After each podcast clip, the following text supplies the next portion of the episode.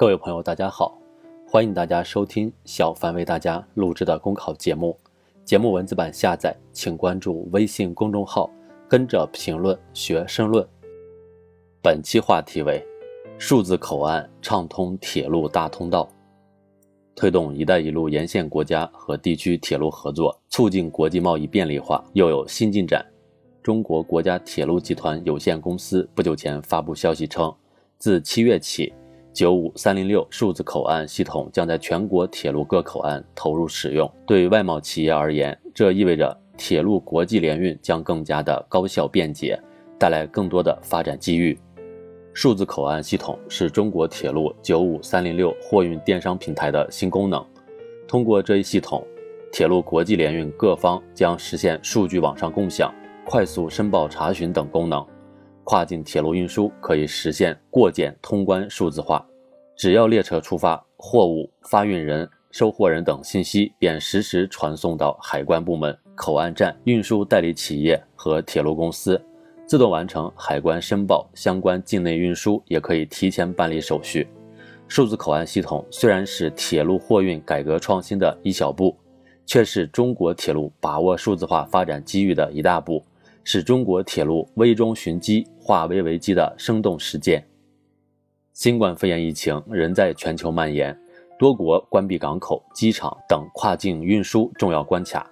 使空运、海运遭受较大影响，却给铁路国际运输留出了突围空间。多地中欧班列在疫情期间的开行数据均实现逆势增长。数据显示，今年上半年中欧班列开行数量大幅增长。累计开行五千一百二十二列，同比增长百分之三十六。中欧班列五月开行首次突破单月一千列，六月份开行一千一百六十九列，再创历史新高。在疫情防控期间，中欧班列把亚欧多国联系在一起，并在物资保障、医疗物资运输中发挥了重要的作用，打造出安全高效的绿色运输通道，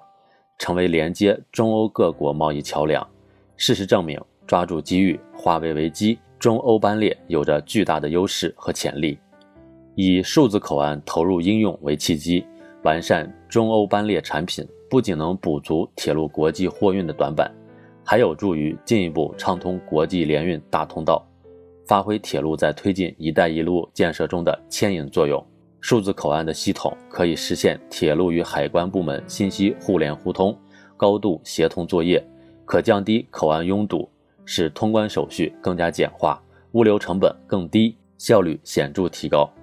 今年初，数字口岸系统率先在满洲里口岸进行试点，从列车申报到海关放行的时间由原来的约半天缩短至三十分钟以内，最快只需要几分钟。今年上半年，经满洲里铁路口岸站进出境的中欧班列一千五百二十三列，持续保持高位。数字口岸可以说发挥了重要的作用，数字口岸投入应用更是中欧班列信息化建设高质量发展的一个缩影。去年九月，随着推进中欧班列高质量发展公约的签署，中欧班列进入数字化发展快车道。利用互联网、大数据等新技术，中欧班列管理手段不断创新，供应链管理水平大幅提升。以中欧班列为例。以实现对国际班列去程百分之百的实时位置追踪、查询信息、办理租箱、口岸进出场手续等全程网上操作，总体订舱办理时限压缩了百分之八十六，发挥直购直采全程溯源的优势。中欧班列不断扩大朋友圈，开拓跨境贸易业务，不仅提高了自身的附加值和盈利能力，也让“一带一路”沿线国家和地区更多的制造商。贸易商搭上了中国高质量发展的快车，抓住数字化、网络化、智能化新机遇，铁路行业不断化危为机，抢占高质量发展的制高点。